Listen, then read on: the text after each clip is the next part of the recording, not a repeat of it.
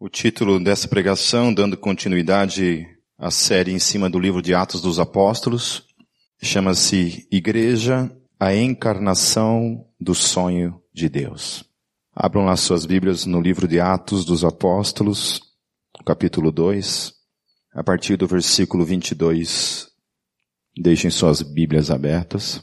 Domingo passado nós estivemos falando a respeito do Pentecostes, o significado real do Pentecostes, que é muito mais do que essa, esse estigma que se tem a respeito do Pentecostes, que até quando a gente fala essa palavra lá, eu postei o título da pregação, já começou a zoeira, né? O pessoal já começou, opa, hoje vai cair fogo, né? Vamos falar em línguas. E a gente esteve falando que falar em línguas é uma, uma questão do, do dom, da forma como foi manifesta ali, que foi um modo específico onde todos que estavam ali, todas as nações representadas que estavam naquele momento, ouviram aqueles homens orando a Deus na sua língua é, materna. Então não é um, um, falar de línguas como a gente costuma ver por aí, mas foi um falar específico e único. A gente não vê aquele evento se repetindo na história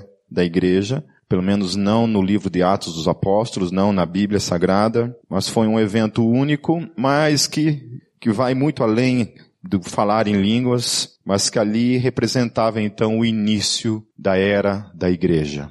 A era em que Deus reuniria em um só povo gente de todas as tribos, povos, nações, línguas, cores, raças, gêneros, masculino, feminino, rico, pobre, escravo, senhor, gente de todos os tipos e níveis de pecados que a gente pode imaginar ou mensurar. Uma das coisas que eu, uma vez vendo a pregação de um, de um pastor, ele falou que o reino de Deus é sempre composto de ex. É ex-ladrão, ex-mentiroso, ex tantas outras coisas, né? Às vezes não é nem tanto ex, né? Às vezes a gente é ex e às vezes volta a cometer certos pecados ou erros que não cometíamos, que há muito tempo não cometíamos e voltamos às vezes a cometer certos erros e falhas, mas a graça de Deus nos sustenta e sempre está ali, renovando a cada manhã as suas misericórdias das nossas vidas. Amém? Se não fosse essa confissão na nossa vida de que Deus todas as manhãs renova a sua misericórdia em nossas vidas, nós seríamos consumidos pela sua ira. Amém? Esse é o Deus que eu creio, um Deus que abraça todos nós de maneira nova todas as manhãs. Amém? Todas as manhãs a, a misericórdia dele se renova na minha e na tua vida. Aleluia. Vamos lá então, a partir do versículo 22, eu quero orar antes. Deus, mais uma vez nós entregamos nossa, nosso coração, Deus, nossa alma, nossa mente, nosso espírito diante da tua palavra. E quero pedir, Deus, de modo especial, que o teu espírito continue falando com a gente, ministrando com a gente, nos fazendo voltar, Deus, voltar a aquilo que é o teu sonho para cada um de nós, para todos nós, juntos, como eclésia, como igreja. Em teu nome, eu oro, Jesus. Então leiamos, me acompanhem, versículo 22. Israelitas, ouçam estas palavras. Jesus de Nazaré foi aprovado por Deus diante de vocês por meio de milagres, maravilhas e sinais que Deus fez entre vocês por intermédio dele, como vocês mesmos sabem. Então uma coisa interessante aqui é que Pedro está falando de uma coisa que não era oculta, certo? Não estava falando para uma multidão que não sabia quem era Jesus. Naquele momento em que ele se volta para a multidão, ele está falando assim, olha, as coisas que nós estamos falando para vocês, vocês são testemunhas. Vocês mesmos viram tudo que Deus fez por meio de Jesus Cristo de Nazaré. Amém? E agora teve uma coisa que aconteceu. Nós somos testemunhas também muito mais do que todos esses milagres que vocês ouviram falar, mas essa ressurreição que já chegou no ouvido de todos vocês, nós somos testemunhas oculares do que aconteceu. É, o texto anterior que a gente havia falado domingo passado fala que Jesus se revelou aos seus, seus discípulos por meio de provas irrefutáveis.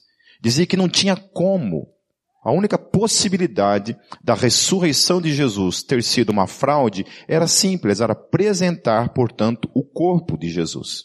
Corpo morto estava ali, era só levar numa praça, expor, expor todo o corpo dele ali e pronto. Toda a teoria, toda a ideia cristã acabaria naquele momento. Certo? O cristianismo teria durado somente até aquele momento. Teria durado aqueles 50 dias, no máximo, ou né, aquele período de 40 dias, até o momento, então, que o corpo fosse apresentado, aí acabaria todo, toda a teoria, todo o sonho, tudo aquilo que a gente tá, hoje está aí falando né? Muita gente levantou vários tipos de teorias a respeito disso para querer, de alguma forma, refutar essa ideia. Então você vê para tudo que é lado vídeos e mais vídeos, livros sendo escritos, para de alguma forma tentar refutar essa ideia de que Jesus de fato ressuscitou no tempo e na história e se apresentou vivo para os seus discípulos. Né?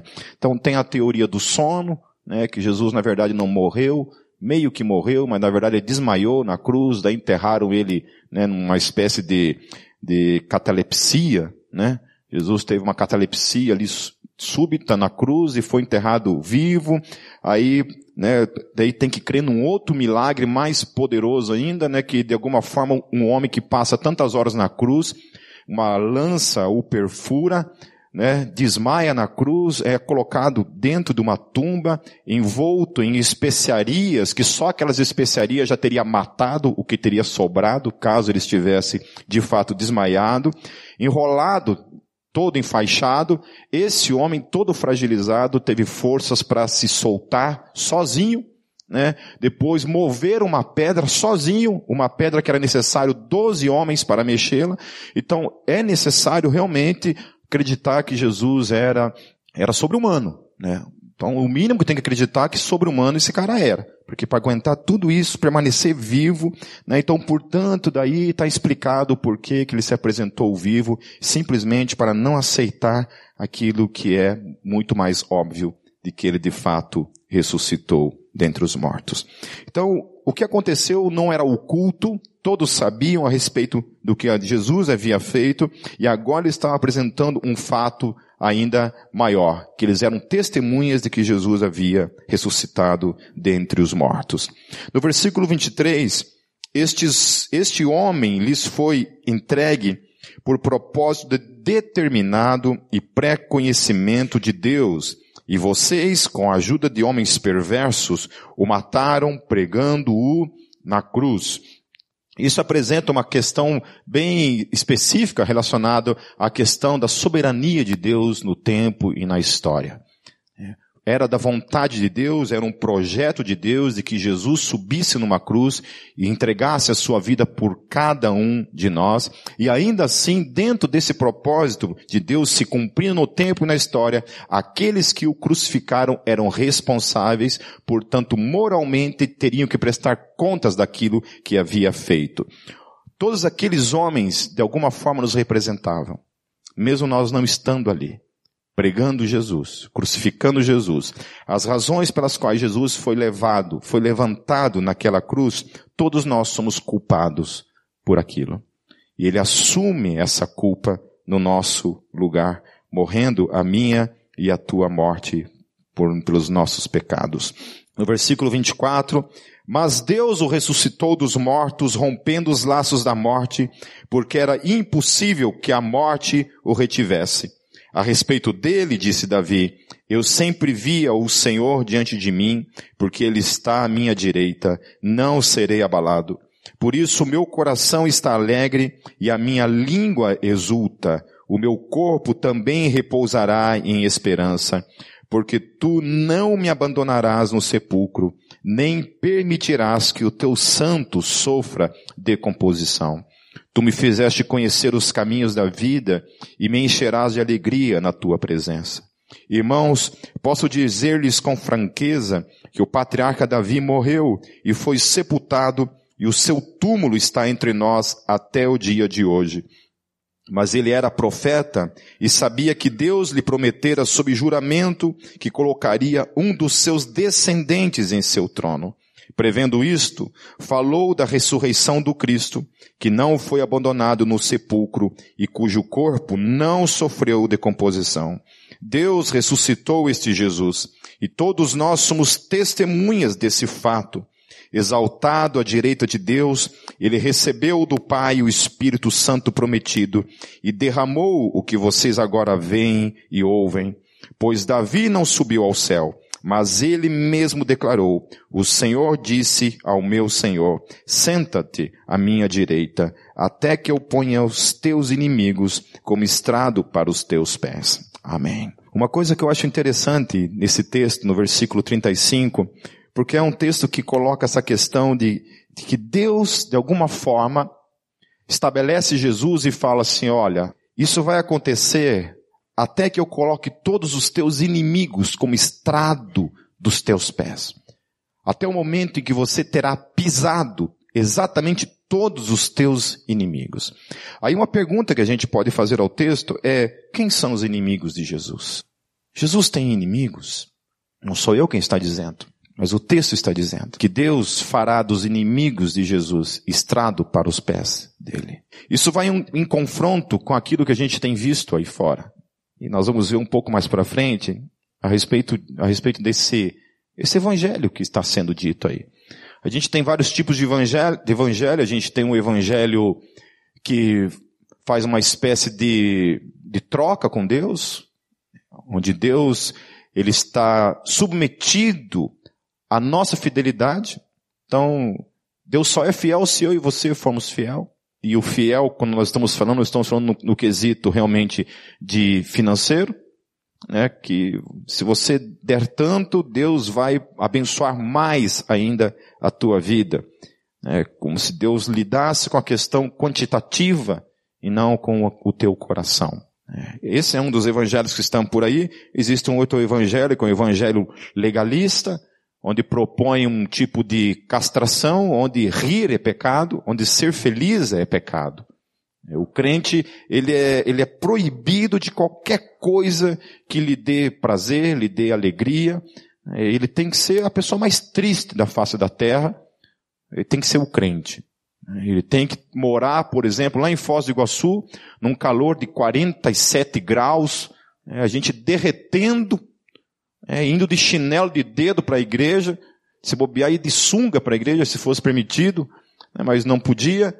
Né, mas a gente dá um jeito de bermuda, de chinelo, camiseta, né, e de repente passava pela gente, assim, aquele povo com terno, gravata, derretendo dentro daquela roupa, porque se entendia que aquilo era a forma que Deus se agradava. Deus só se agradava se fosse daquela forma. E por aí segue. E a, além do legalismo, hoje então nós temos o que está mais em alta. Porque ainda o legalismo ainda gera alguns, algum tipo de, de coisa assim que a gente ainda vê, sabe? Gente que permanece, pelo menos. Gente que está.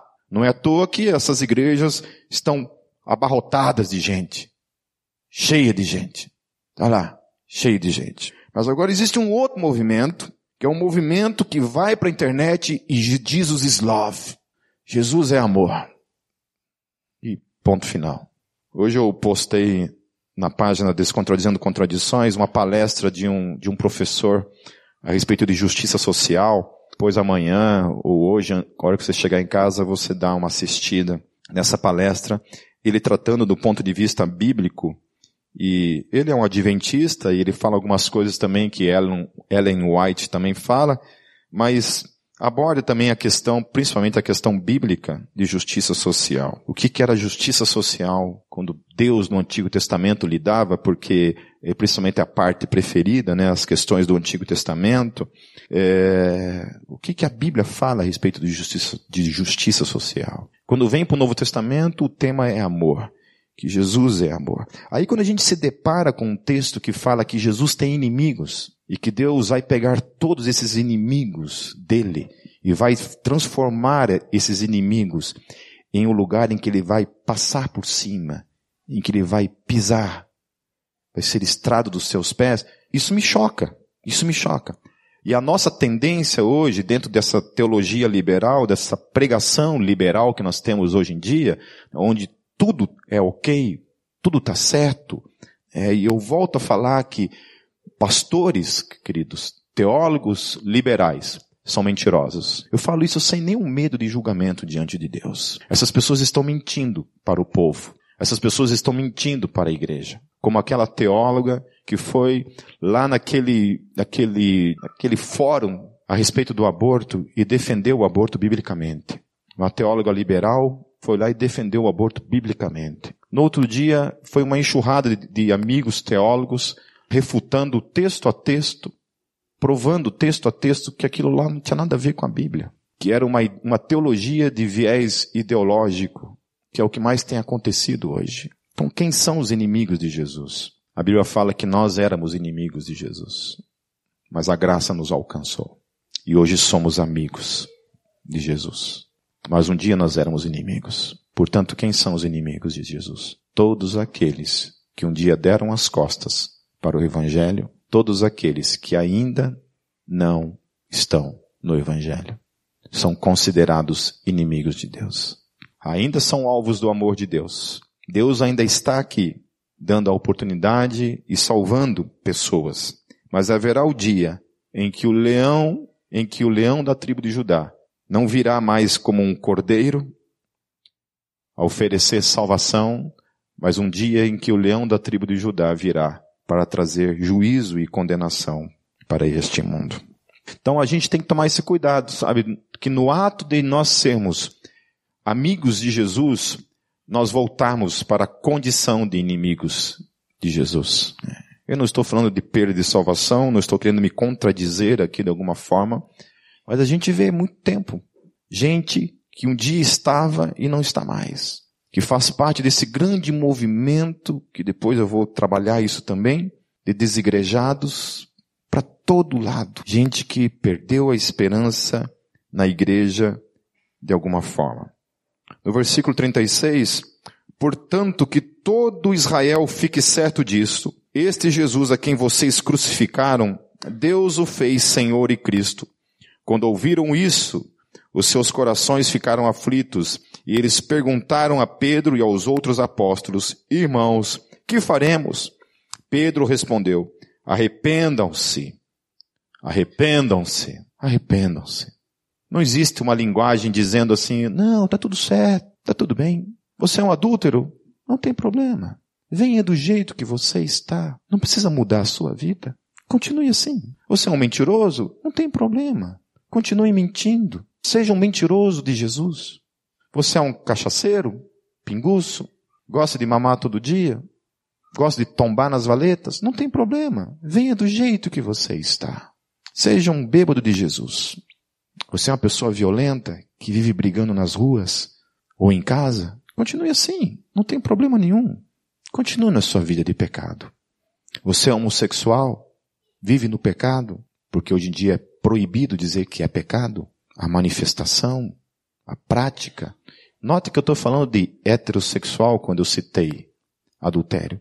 O pecado está na sexualidade tanto de hétero quanto de homossexual. A questão está na praticidade. Continue assim, como alguns amigos pastores têm para o Facebook e, e, diz, e chamando a igreja de homofóbica como um, um certo ex-gogotano publicou no seu Facebook chamando a Gólgota de uma igreja nazista e homofóbica. Né? Aí eu pensei comigo, meu Deus do céu, nós estamos aqui há 17 anos como igreja.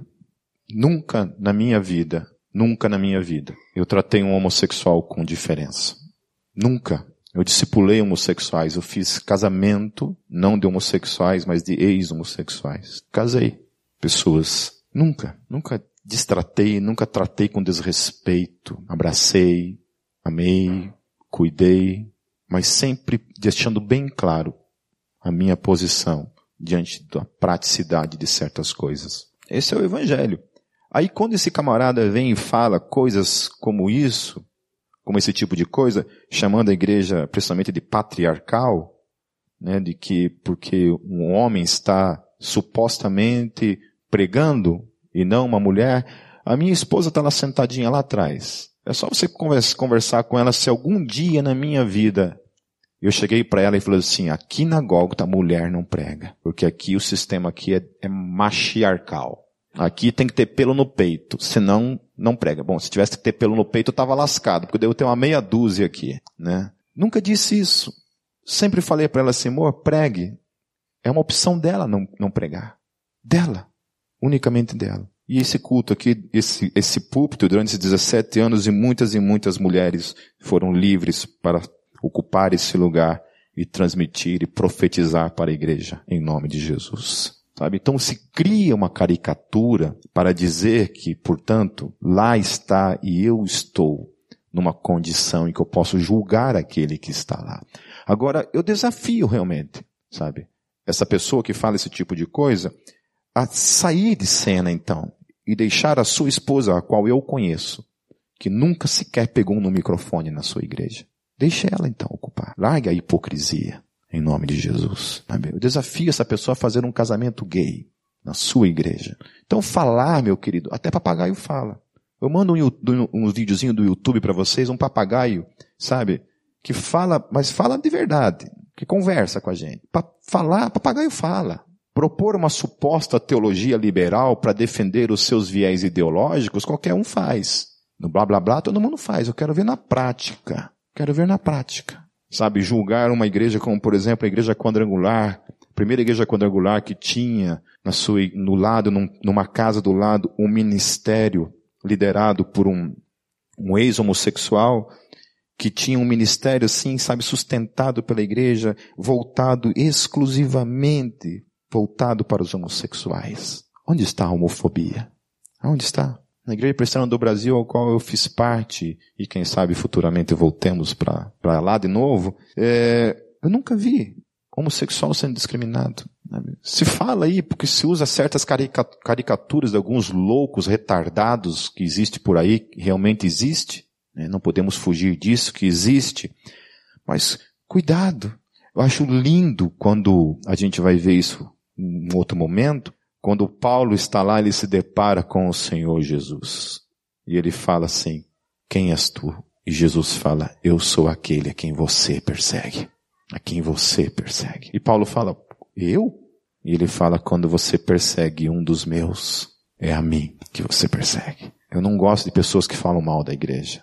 Sabe por quê? Porque igreja não é aquilo ali, ó. Não é aquele símbolo pintado. Igreja não é uma, uma placa. A igreja ela não é a Gólgota, a comunidade Gólgota, esse termo, não existe assim um ser chamado comunidade Gólgota, sabe, que tem um RG escrito comunidade Gólgota da Silva, que carrega um RG, sabe? Não existe essa pessoa chamada comunidade Gólgota.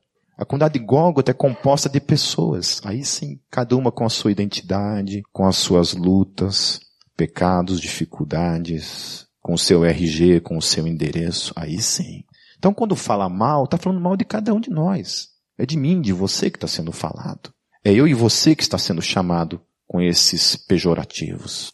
Então, quando alguém fala mal de nós, ou seja, de quem quer que seja, é uma pessoa que ignora por completo a própria condição dele, que é um pecador e que está falando mal da noiva do Senhor Jesus Cristo. Amém? Uma coisa é a gente pegar e ter dificuldades de, de de ajustes com algumas posições teológicas, opiniões, que isso daí, querido, quem é casado sabe como é que o negócio funciona. Eu invejo casais que nunca brigam, tem 100% de ajuste, né? E que eu nem sempre concordo em tudo, né? Mas se ajusta de uma maneira muito mais fácil que alguns. Eu sei que tem gente aqui que Deus livre, cara, que é, é demônio todo dia. Né? É manifestação da pesada, entendeu? É potestade da maior, do maior grau. É coisas violentas mesmo, entende? Mas é isso, entende? E aí você quer o quê? Você vai reunir 150, 200 pessoas num só lugar e achar que essas pessoas vão se ajustar 100%? É uma ilusão isso. É uma ilusão. E eu, a coisa que me deixa mais feliz assim é sentar com pastores e perguntar para os pastores como que está a igreja deles. eu saio aliviado, assim, falei, ufa, graças a Deus, não é só lá. Há dois finais de semanas atrás eu estava em Londrina, na igreja presbiteriana de Londrina, ministrando e depois eu sentei com os pastores de lá, com quatro pastores, e nós começamos a conversar da, da igreja, sabe? Eu falei da situação dos divórcios aqui na Gólgota, né, que a dificuldade que é lidar com isso com o pastor, e eles falando da realidade deles lá, da tragédia que é a igreja, do que está acontecendo na igreja, do quão difícil é hoje em dia estar casado, como é difícil hoje estar casado, o quanto a família está em descrédito. Difícil isso, queridos. Por isso que a Bíblia fala no final dos tempos, o amor de quase todos esfriará. Não é de alguns, não é de meia dúzia, é de quase todos. Você sabe o que é quase todos? É que a porcentagem do negócio vai ser alta, que o amor de quase todos nós irá esfriar. Por isso que você vê pessoas que não têm mais alegria em vir para a igreja, em servir, em orar, em evangelizar, em ler a Bíblia. Está né? Tá esfriando. A gente sente que o mundo, a igreja, está esfriando, caminhando para uma direção que só o Deus soberano da história sabe do nosso amanhã. Eu confio na obra que ele começou na minha e na tua vida, que é a única coisa que a gente pode confiar é nele. Se a gente for confiar em nós mesmos, nós estamos lascados.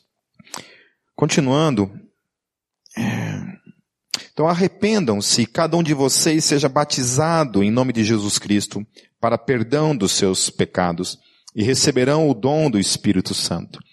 Pois a promessa é para vocês e para seus filhos e para todos os que estão longe, para todos quantos o Senhor, o nosso Deus, chamar. Com muitas outras palavras os advertia e insistia com eles, salvem-se desta geração corrompida. Então a mensagem que essa igreja que estava nascendo estabelecia era a primeira coisa, arrependam-se. Então não tem essa história de vendo o jeito que você está. Não existe isso, arrependam-se. Mudem suas vidas. A palavra arrependam-se né, vem de metanoia, a palavra que o Brunello é, patenteou. Né? É, metanoia. Essa transformação da mente precisa acontecer. Alguma coisa aqui dentro precisa ser transformado, mudado, em nome de Jesus. A segunda coisa é a ordenança do batismo, para que haja perdão do pecado, para que haja o recebimento da pessoa do Espírito Santo, dom do Espírito Santo. E uma coisa que o texto fala é que, por mais que ele é para todos, esse todos está debaixo de uma condição. Para todos aqueles a quem o Senhor chamar. Então, se você hoje está aqui, meu querido, e você crê, é porque Deus, antes de tudo, te chamou. E você, meio da graça, ouviu o chamado dele. E hoje está aqui. E está aqui para algo. A partir do versículo 41, os que aceitaram a mensagem foram batizados e naquele dia houve um acréscimo de cerca de 3 mil pessoas. Lá em Efésios, no capítulo 1, existe a, a encarnação dessa mesmo, desse mesmo momento dentro das palavras de Paulo. É como se Paulo estivesse falando do ponto de vista teológico, doutrinário, o, o que estava acontecendo em Atos 2. E aí disso nasce então a minha, o nome dessa pregação, que é Igreja, a encarnação do sonho de Deus. Por que eu, eu digo isso? A partir do versículo no versículo 3. Bendito seja o Deus e Pai do nosso Senhor Jesus Cristo, que nos abençoou com todas as bênçãos espirituais nas regiões celestiais em Cristo, porque Deus nos escolheu nele antes da criação do mundo, para sermos santos e irrepreensíveis em Sua presença. Santos e irrepreensíveis em Sua presença. Em amor, nos predestinou em amor, para sermos adotados como filhos, por meio de Jesus Cristo, conforme o bom propósito da sua vontade, para o louvor da sua gloriosa graça, a qual nos deu gratuitamente no amado. Nele temos a redenção por meio de seu sangue, o perdão dos pecados de acordo com as riquezas da graça de Deus, a qual ele derramou sobre nós com toda a sabedoria e entendimento, e nos revelou o mistério da sua vontade de acordo com o seu bom propósito que ele estabeleceu em Cristo. Isto é, de fazer convergir em Cristo todas as coisas. Aleluia. Celestiais ou terrenas, na dispensação da plenitude dos tempos. Nele fomos também escolhidos, tendo sido predestinados conforme o plano daquele que faz todas as coisas segundo o propósito da sua vontade, conforme o plano daquele que faz todas as coisas, todas as coisas, segundo o propósito da sua vontade, a fim de que nós, os que primeiro esperamos em Cristo, sejamos para o louvor da sua glória. Nele, quando vocês ouviram e creram na palavra da verdade, o evangelho que os salvou, vocês foram selados com o Espírito Santo da promessa, aleluia. Que é a garantia da nossa herança até a redenção daqueles que pertencem a Deus para o louvor da sua glória. Por essa razão, desde que ouvi falar da fé que vocês têm no Senhor Jesus e do amor que demonstram para com todos os santos, não deixo de dar graças por vocês, mencionando-os em minhas orações. Peço que o Deus de nosso Senhor Jesus Cristo, o glorioso Pai, que lhes dê espírito de sabedoria e de revelação no pleno conhecimento dele. Oro também para que os olhos do coração que vocês, de vocês sejam iluminados, a fim de que vocês conheçam a esperança para a qual ele os chamou as riquezas da gloriosa herança dele nos santos e a incomparável grandeza do seu poder para conosco, os que cremos, conforme a atuação da sua poderosa força. Esse poder ele exerceu em Cristo, ressuscitando-o dos mortos e fazendo-o assentar à, sua direita nas regiões celestiais, muito acima de todo governo e autoridade, poder e domínio, e de todo nome que se possa mencionar, não apenas nesta era, mas também na, na que há de vir. Deus colocou todas as coisas debaixo de seus pés e o designou como cabeça de todas as coisas para a igreja, que é o seu corpo, a plenitude daquele que enche todas as coisas em toda e qualquer circunstância. Amém. Você é um sonho, meu querido. Você é o sonho de Deus. Deus sonhou com você e comigo antes de todas as coisas. Era um sonho dele que um dia eu e você fôssemos resgatados da condição em que nós estávamos. Era o sonho dele que ele nos batizasse com o seu espírito, nos tornasse vasos de honra, cheios desse espírito. Era o sonho dele que nós descobríssemos qual a vontade dele e a partir de então houvesse um movimento na nossa vida, nesse mundo. Voltando lá para o versículo 42 em Atos 2, eu estou quase encerrando. O texto diz, eles se dedicavam ao ensino dos apóstolos e à comunhão, ao partir do pão e às orações. Todos estavam cheios de temor. E muitas maravilhas e sinais eram feitos pelos apóstolos. Todos os que criam mantinham-se unidos e tinham tudo em comum. Vendendo suas propriedades e bens, distribuíam a cada um conforme a sua necessidade. Todos os dias continuavam a reunir-se no pátio do templo, partiam um pão em suas casas e juntos participavam das refeições com alegria e sinceridade de coração, louvando a Deus e tendo a simpatia de todo o povo. E o Senhor lhes acrescentava todos os dias os que iam sendo salvos. A encarnação deste sonho se deu pela obra redentora de Cristo, pelo Pentecostes, pelo evangelismo que já aconteceu de imediato, pelas conversões, pelos batismos, pelo recebimento do Espírito Santo e aí então a vida normal da igreja vem em seguida. Essa igreja então recebe da parte de Deus a pessoa do Espírito Santo nas suas vidas e aí algo acontece. Essa é a materialização desse sonho. A materialização do sonho de Deus, essa igreja que vive em si essa realidade do céu, acontece pelo menos quatro movimentos na igreja e que precisa acontecer na minha e na tua vida, que senão não é igreja. Primeira coisa, se dedicavam ao ensino, ao ensino dos apóstolos. Era uma igreja que tinha interesse em conhecer de fato aquilo que Jesus tinha deixado para a sua igreja como ensino. E que vinha também por meio dos apóstolos. Não é, não é à toa que essas cartas eram guardadas, eram lidas. Né? O culto não tinha Bíblia, obviamente. Né? Não tinha gráfica naquele tempo. É, havia lá uma carta que era enviada para uma igreja, todos só tinham oportunidade de ouvir aquilo no domingo, nem de ler tinha, porque nem todos sabiam nem ler. Eram poucos que sabiam ler. Geralmente os escribas, né, alguns que se convertiam, que sabiam copiar, sabiam escrever, sabiam ler, portanto. Né, então chegava lá na hora do culto, nem todos sabiam ler. E aí um que sabia ler, pegava aquela carta e lia. E aquilo era compartilhado dentro da igreja.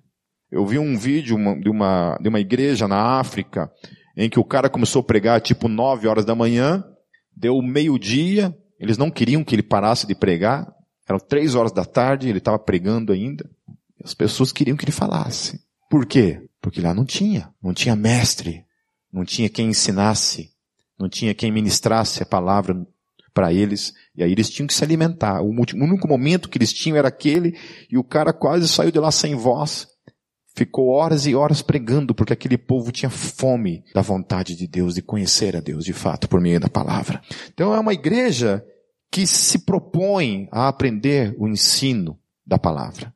Se eu e você não temos interesse algum em conhecer a Deus por meio da sua palavra, há alguma coisa errada comigo e com você. Se nós não, não nos dedicamos na leitura da palavra, na leitura de livros, de conhecer a Deus, assistir vídeos na internet. Abaixe lá os MP3 lá do, do, do Metalcast, sabe? Outros podcasts. Hoje você pode estar no carro lá, sabe? Ao, ao invés de estar ouvindo, é, sei lá, funk carioca, sabe? Você coloca lá um MP3, escuta lá uma pregação. Alimente-se. É indesculpável nos tempos de hoje. A segunda coisa que era forte nessa igreja, a comunhão. No versículo 44 diz que todos os que criam mantinham-se unidos. Repita comigo, unidos. Não eram separados. Certo? Não era com mimimi. Não era fazendo parte desse, dessa grande movimento de hipócritas chamado desigrejados. Esses dias veio um lá, converta-se, converta-se, para mim. Falei assim, qual, qual igreja que você tá, camarada? Não, não tem igreja. Falei, suma da minha frente. Satanás. Primeiro você volte para a igreja. Depois vem falar para mim se converter. Você já pecou no primeiro problema, vem querer falar para mim se converter, cara. Mantinham-se unidos. Esse era o sonho de Deus para sua igreja. Mantinham-se juntos, unidos. Igreja que não está junto não é sonho, é qualquer outra coisa, menos sonho de Deus para mim e para você. Amém? Mantinham-se unidos, no versículo 42, 46, diz que continuavam também a reunir-se no pátio do templo. Então não tinha alergia a templo. É. Isso o problema é a parede, então vai para uma praça de, aberta, mas se reúna com pessoas. Ah, não gosto de praça, tem muito carro passando, vai para a praia. Ah, tem muita areia, vai para o meio do mato. Tem muito bicho. Morre, desgraça, que eu não sei o que acontece. Vai para o céu, pronto, acabou o problema. Não é? Meu Deus do céu. A, quarta, a terceira coisa era com relação ao partir do pão, porque se amavam, queriam estar juntos, se reuniam nas casas. A gente tem dado a oportunidade para nós como igreja nos reunirmos nas casas por meio do, do Ministério de Células, né, por meio das células que acontece aqui. É uma oportunidade, a gente estar tá junto. Né, tá junto. Então, a gente não tem ainda um número suficiente de células para abraçar toda a igreja. Logo, logo, se Deus quiser, nós teremos. Amém? Logo, logo terá uma perto da tua casa. Mas enquanto não tem, você vai ter que vir, né? Se, dá um jeito aí. No versículo 46 diz que eles partiam o pão em suas casas e juntos participavam das refeições com alegria e sinceridade de coração. Amém? E a quarta e última coisa diz que eles oravam juntos. Oravam juntos. No versículo 47 diz que dentro disso eles louvavam a Deus. Então é uma igreja que está fundamentada sobre o ensino, é uma igreja que está fundamentada sobre a eclésia, que é a assembleia, estava junto. Estava junto. Não tinha essa conversa de hipocrisia. Ah, eu não quero me reunir com Pedro. Pedro é muito hipócrita. Ele é circuncidado, não quero andar com ele. Né? Não quero andar com Pedro. Não quero andar com Paulo também. Paulo é meio liberal, ele gosta de andar com as pessoas do mundo. Né? Então eu não vou andar com Paulo. Era porque eles viviam essas coisas que eles conquistavam a simpatia do povo e não porque negociavam o evangelho, meus queridos. Estou cansado de ouvir essa conversa fiada do inferno de dizer que Jesus era legal e o que estraga é o, é o fã-clube. Mas o fã-clube é aquele a quem ele ama. O fã-clube é aquele a quem ele entregou sua vida. Não toque no fã-clube, se você quer chamá-lo assim. Quando essas pessoas falam esse tipo de coisa, é o típico pessoa que nunca se deparou com o evangelho da cruz. Não sabe nem de perto quem é Jesus de Nazaré. Que sim, era um homem que perdoa a prostituta. Com certeza disse. Aquele que não tiver pecado, atire a primeira pedra. E em seguida disse para ela, vá, vá, e não peques mais. Amém? Se nós estamos dispostos realmente a, a ser relevantes nesse mundo e temos a simpatia do mundo, que eu acho impossível, nós devemos então estarmos fundamentados sobre essa realidade do ensino genuíno da, da, do Evangelho. Segunda coisa, nós devemos estar em comunhão juntos, senão eu não tenho nada para dizer. Como eu vou dizer de uma coisa que falhou? Como eu vou falar para alguém ser igreja, sendo que eu não sou? Como eu vou dizer para alguém vir para Jesus para ser o quê? Uma ilha deserta, que não tem comunhão, que não tem para onde ir, não tem com quem se reunir. A terceira coisa, precisa viver essa realidade do dia a dia. Sabe, hoje a Kátia estava lendo um livro lá, falando, um livro de uma autora que ela gosta muito, eu me esqueci o nome dela. Como é que é o nome dela? Rebecca Brown, Neuza Choca. Brincadeira, não é? Oi? Sheila, Walsh, Sheila Walsh, né? É.